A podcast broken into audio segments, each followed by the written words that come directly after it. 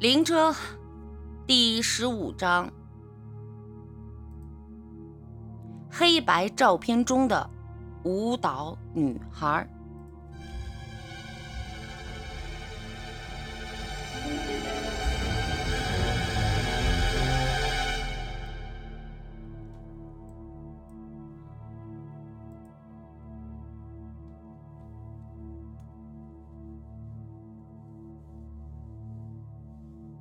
冯婆脸上的笑容很是慈祥，她递给我一双破旧的筷子，指着桌子上的青菜，示意我吃点我点头微笑，却始终不下筷子。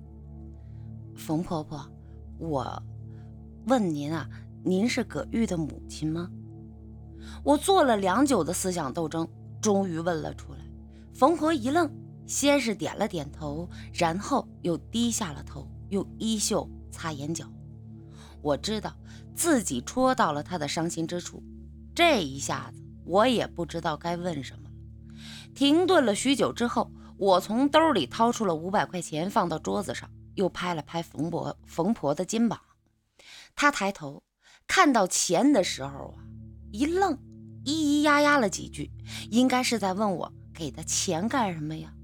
我说：“冯婆婆，不管你信不信。”我都要诚实的告诉你，我跟葛玉认识，所以我也应该喊您婆婆或者是阿姨。你自己过日子不容易，这些钱呢，你拿着吧。冯婆连连摇头，抓住桌子上的五百块钱就重新塞给了我，说什么也不要。我说我跟葛玉真认识。冯婆听后脸上浮现出了笑容，并且连连点头。看样子，他应该是信我这句话。然后呢，我又把钱递回去，他却又连连摇头，还是不要。我叹了口气，心说：“哎，这老婆婆人品真不错。看来别人说的话还真不能盲目的去相信。村里人都说冯婆怎么怎么怪，怎么怎么诡异。但我今晚跟她的交流，发现她除了不会说话以外，还是一个挺好的老婆婆。就在此时，冯婆忽然拍了一下我的肩膀，指着我背后的那张葛玉的照片，然后她很高兴地举起双手，比划着一种简单的舞蹈动作。我一愣，没明白什么意思，我就问婆婆：“你是说葛玉？”教过你跳舞，冯婆摇头，咿咿呀呀了几句。我又问：“葛玉跳舞很好看？”冯婆先是点头，然后又摇头。这可把我弄傻了，这到底什么意思呀？冯婆见我一直没明白什么意思，可能是也急了，当下。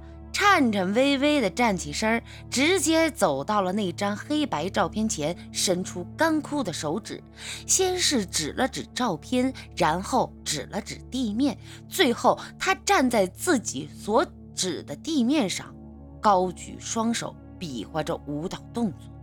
我豁然一惊，失声道：“婆婆，你的意思是说，葛玉从照片中出来，然后跳舞给你看？”冯婆停下了舞蹈动作，满脸欣喜的点点头。如果换做村里人，一定会说冯婆是个神经病。但是，我信，我真的信。此刻，我双眼中都要流出眼泪了，我真是太激动了。我确信葛玉应该就藏在这里。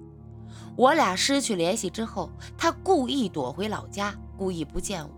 不听我电话，我知道这一切的原因都是因为他不想害我，他爱我，所以他远离我。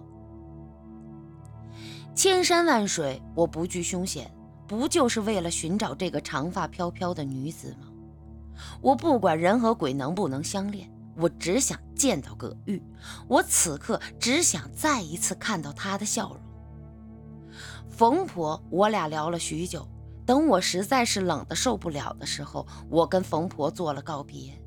虽然这么久了，葛玉也没有出来见我，但我相信我一定能找得到他，哪怕他故意躲着我，我也能找到。等我出了冯婆的家里，冯婆也开始下地干活了。现在我渐渐的感觉，冯婆白天睡觉，晚上下下地干活啊，是因为他和村里人格格不入，无法融洽到一个圈子。举个例子吧，大家出门都穿衣服，唯独你一丝不挂，那你上大街就会被人当猴看。举个更夸张点的例子，如果全世界的人都吃屎，你自己不吃。你都不好意思呀！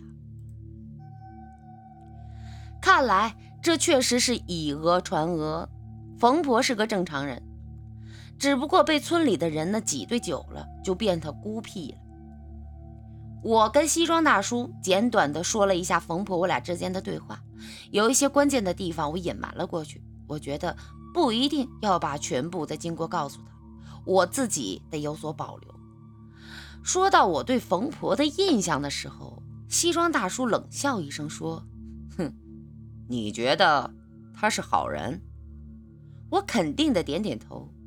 西装大叔又说：“哼，你呀太年轻，两句好话就能给你熏晕菜了。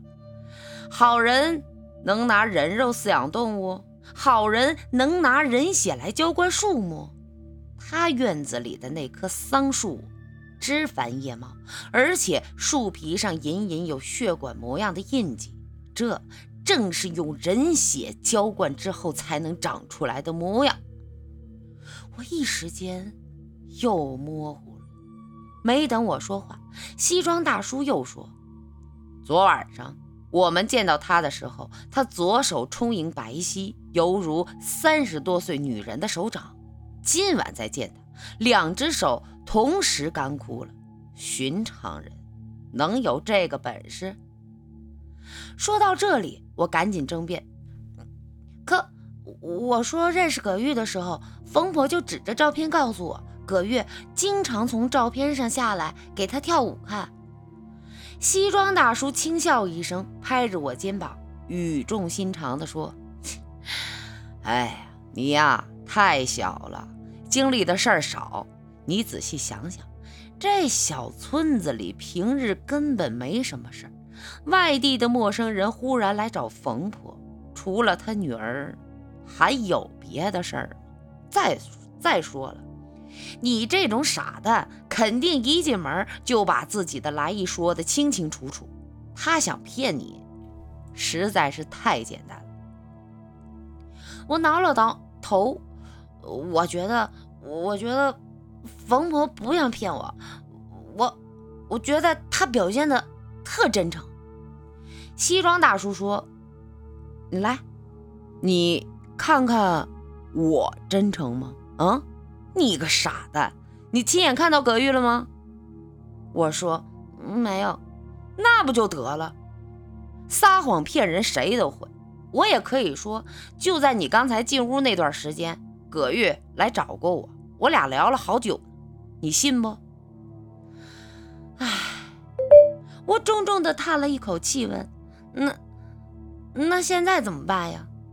西装大叔想了想，说：“找机会，找办法，潜入冯婆的家里，先查探一下那个三轮车的木箱中到底装着什么。”我又问：“然后呢？”然后继续查。第一。看看冯婆有什么时候都什么时候喂鸡。第二，弄明白冯婆的左手为什么能一夜之间从这个充盈饱满变得干枯。第三，啊，这个就看你了。如果葛玉真的藏在这里，你想办法让他现身。我说，哎，这不扯淡吗？啊，那冯婆肯定不会告诉我她左手上的秘密，她就是想告诉我。他没舌头也不会说话呀！啊，他们那个年纪的人都没上过学，连字儿也不会写呀。其次，这冯婆什么时候喂鸡，我他妈哪知道啊？呃，今晚暂时这样吧。啊，已经见过冯婆了，再去她家就不方便了。过两天再来。西装大叔说完，带着我呀就离开了。我俩刚才坐在村子南头，不知不觉呀聊了两个多小时。回市区的路上，月明星稀，月光挥洒下来，犹如白昼一般。路过老孙头新坟前，那两只筷子还是插在米饭里和猪肉上，依然不动。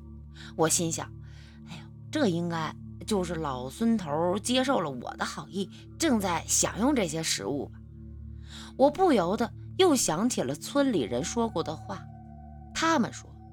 老孙头死之前发疯，一边跑一边说：“村里来了两个人，一个活人，一个死人。”想到了这儿，我悄悄地侧眼看了一眼西装大叔，心说：“我还是不能完全信他，万一他就是老孙头口中所说的那死人呢？万一……”他也是鬼，这退一万步讲，指不定这一切的一切都是他自己一人搞出来的圈套呢。引我上钩之后，再伺机动手。那他这终极目标到底准备干什么呢？我都想得出神了。忽然，西装大叔拍了一下我的肩膀，对我小声说：“哎，快看，那个骑三轮车的是不是冯婆？”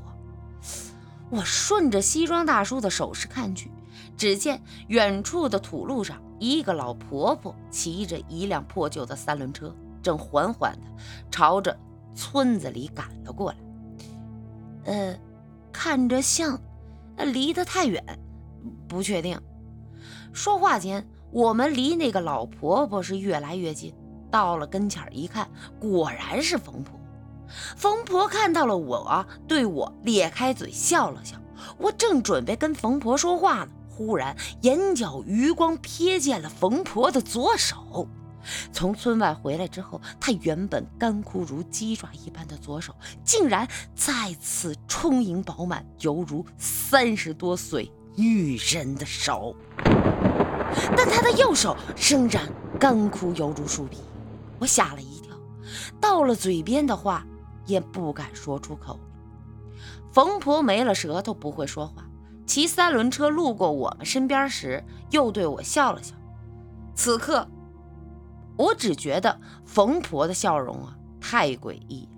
而她骑三轮车路过我们身边的时候，我侧头看了一眼三轮车上装的木箱子，同时又有一阵阴冷的感觉涌向了全身。西装大叔眯着眼说：“现在我们要查的事儿啊，多加一条，看看冯婆每天晚上骑着三三轮车呀，她到底去了哪儿？”